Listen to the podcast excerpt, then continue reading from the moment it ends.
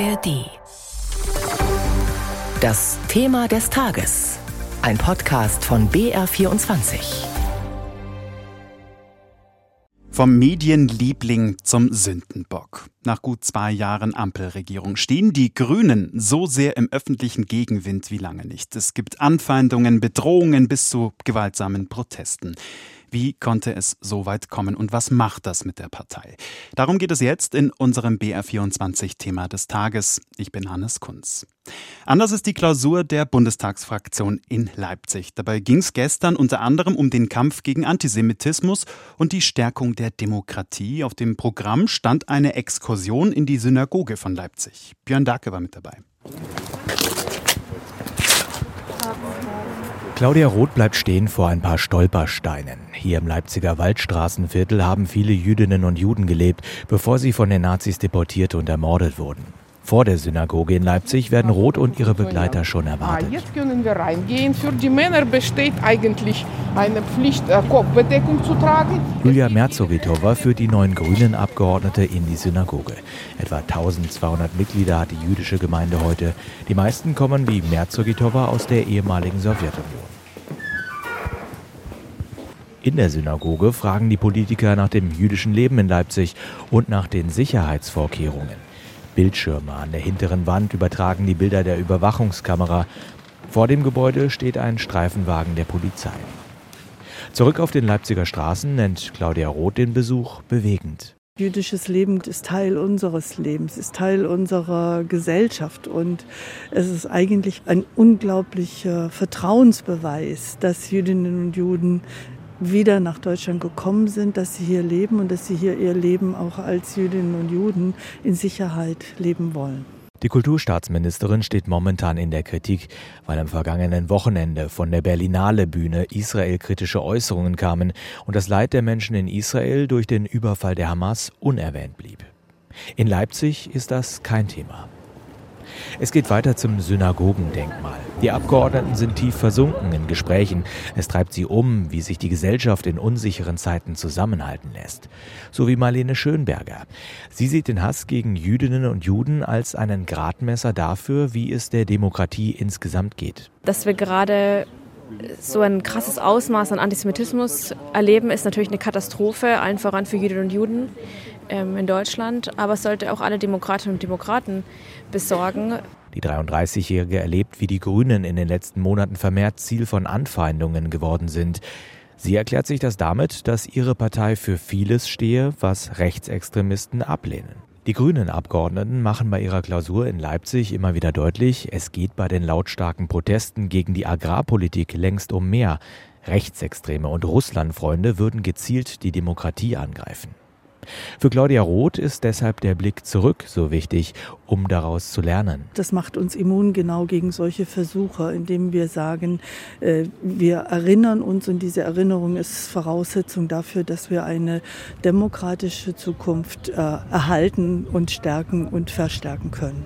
Die großen Demonstrationen für die Demokratie in den vergangenen Wochen sehen die Grünen dabei als Rückenwind. Die Grünen auf Demokratietour in Leipzig. Unser BR-Hauptstadtkorrespondent Björn Dake hat sie dort begleitet. Und mit ihm wollen wir jetzt darüber sprechen, wo die Grünen aktuell eigentlich stehen und wohin sie steuern. Schönen guten Morgen. Schönen guten Morgen nach Bayern. Björn, lass uns mit den Anfeindungen beginnen, die du ja auch gerade in deinem Beitrag angesprochen hast und die die Grünen gerade erleben. Was macht das denn mit der Partei und wie wurde darüber jetzt gesprochen bei dieser Klausur? Man könnte ja meinen, die Grünen sind jetzt angesichts dieser lautstarken Proteste äh, gegen sie verunsichert. Das habe ich allerdings in Leipzig bei der Klausur der Fraktion überhaupt nicht so wahrgenommen. Also eher im Gegenteil. Ich habe da sehr selbstbewusste Abgeordnete erlebt, die über die Arbeit der Koalition zum Teil sehr frustriert sind. Das sind sie auch schon länger. Aber sie sagen auch, wir wollen jetzt hier nicht öffentlich rumjammern, wie das mhm. in der Ampel läuft, sondern wir konzentrieren uns jetzt hier auf unsere Arbeit. Die wissen natürlich auch mit der FDP, die nächsten anderthalb Jahre bis zur nächsten regulären Wahl, da geht nicht mehr so viel zusammen, aber dann machen wir wenigstens die eigenen Positionen klarer. Mhm. Vorher wird im Osten Deutschlands gewählt, deswegen ja auch diese Klausur jetzt wahrscheinlich in Leipzig. Dort, also in Leipzig in der Stadt, da geht es wahrscheinlich noch. Aber wie sieht es denn ansonsten aus für die Grünen in Ostdeutschland? Wie werden die da mittlerweile wahrgenommen? Die Grünen haben sich mit der Fraktion ja bisher immer in Weimar getroffen, also in Thüringen. Da ist der Platz allerdings zu klein geworden für die 118 Abgeordneten und die Mitarbeiter. Deshalb ist man nach Leipzig umgezogen. Das hat also ganz praktische Gründe. In Leipzig selber war jetzt von Anfeindungen, von, von Protestaktionen überhaupt nichts zu sehen. Also keinen einzigen Demonstranten habe ich da in den vergangenen Tagen erlebt. Aber was den Grünen auf jeden Fall begegnet, ist eine gewisse Skepsis. Das haben die Abgeordneten bei ihren Exkursionen gestern teilweise dann auch zu hören bekommen. Die waren zum Beispiel bei den Stadtwerken unterwegs, die waren im Braunkohlerevier unterwegs in der Lausitz. Und da fragen sich natürlich viele Menschen, was steht für mich die nächsten Jahre an? Transformation, der Weg zur Klimaneutralität, was bedeutet das für mich? Und ich denke, das wird die große Herausforderung für die Grünen sein, zu erklären und in dieser Veränderung den Menschen auch Sicherheit zu vermitteln. Hast du eine Erklärung dafür, warum diese Anfeindungen? Also sind sie ein bisschen so der Sündenbock für die Ampelregierung? Also ich glaube, man muss ein bisschen genauer hinschauen, wer geht da jetzt genau auf die Straße. Wir sehen und hören ja vor allen Dingen jetzt einen sehr schrillen Protest gegen die Grünen, lesen da solche Plakate auch bei den Protestaktionen. Teilweise gab es Gewaltbedrohungen, Hass und Hetze im Netz sind sehr stark verbreitet. Auf der anderen Seite, und da weisen die Grünen jetzt immer wieder darauf hin, sind ja auch Hunderttausende Menschen in den vergangenen Wochen für die Demokratie auf die hm. Straße gegangen. Die Grünen verzeichnen seit Jahresbeginn tausende neue Mitglieder und sie stehen in den Umfragen, verglichen mit den anderen Ampelparteien, am stabilsten da. Also die Erklärung der Grünen für die Anfeindungen sehen sie zum einen in ihrer Politik, weil die etwas von den Menschen fordert. Beim Heizungsgesetz haben wir das ja besonders deutlich gesehen. Dann machen die Grünen strategische Gründe aus, dadurch, dass sie es sich einfach in der Mitte des politischen Spektrums quasi bequem gemacht haben, werden sie eben zum Ziel anderer Parteien, also der Konkurrenzdruck sozusagen. Hm. Und dann äh, vermuten die Grünen, dass auch viele dieser lautstarken Proteste eben gezielt von Rechtsextremen und von Russlandfreunden verstärkt werden. Nicht nur um die Grünen anzugreifen, sondern um die Demokratie insgesamt unter Druck zu bringen. Bundesweit, sagst du, stehen sie stabil da, im Osten weniger, da sind so zwischen 5 bis 7 Prozent so in den Umfragen. Gibt es denn was, äh, was Sie jetzt inhaltlich sich vorgenommen haben, gerade mit Blick auf die Wahlen im Osten? Welches Signal geht denn jetzt von dieser Klausur aus in Leipzig?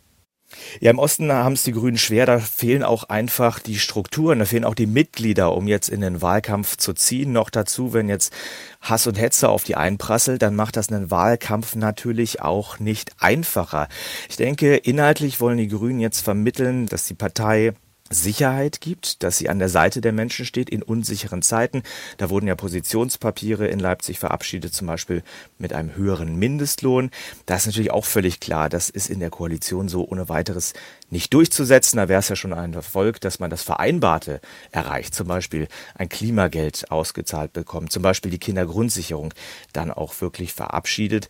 Also mein Eindruck war jetzt aus diesen Tagen in Leipzig, die Grünen versuchen, Zusammenhalt zu stärken, aber es war natürlich auch so ein bisschen Ablenkung vom Klein-Klein des Ampelalltags, dass man so ein bisschen auch äh, sich auf die großen Fragen Demokratie, mhm. gesellschaftlicher Zusammenhalt konzentriert und dann nicht auf den Klein-Klein des Ampelalltags so eingehen muss.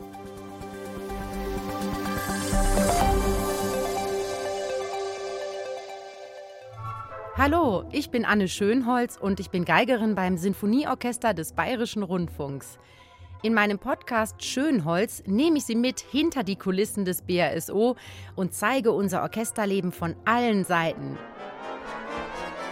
Sie sind hautnah dabei, wenn unser Konzertmeister extrem an Lampenfieber leidet. Von jedem Konzert, ich dachte, ich bringe mich jetzt um. Ich will nicht raus. Sie erfahren, was bei unseren Solistinnen und Solisten wie Anne-Sophie Mutter backstage so los ist. Im Prinzip sind meine Hunde immer backstage dabei. So ein paar Haare in das Stradivari drin, das ist das Geheimnis des Klanges. Und auch unser zukünftiger Chefdirigent Sir Simon Rattle steht mir per Telefon in jeder Podcast-Folge zur Seite. Hallo, Sir Simon, hier ist Anne. Anne, hi. Have you got a question? Schönholz, der Orchester-Podcast des BRSO.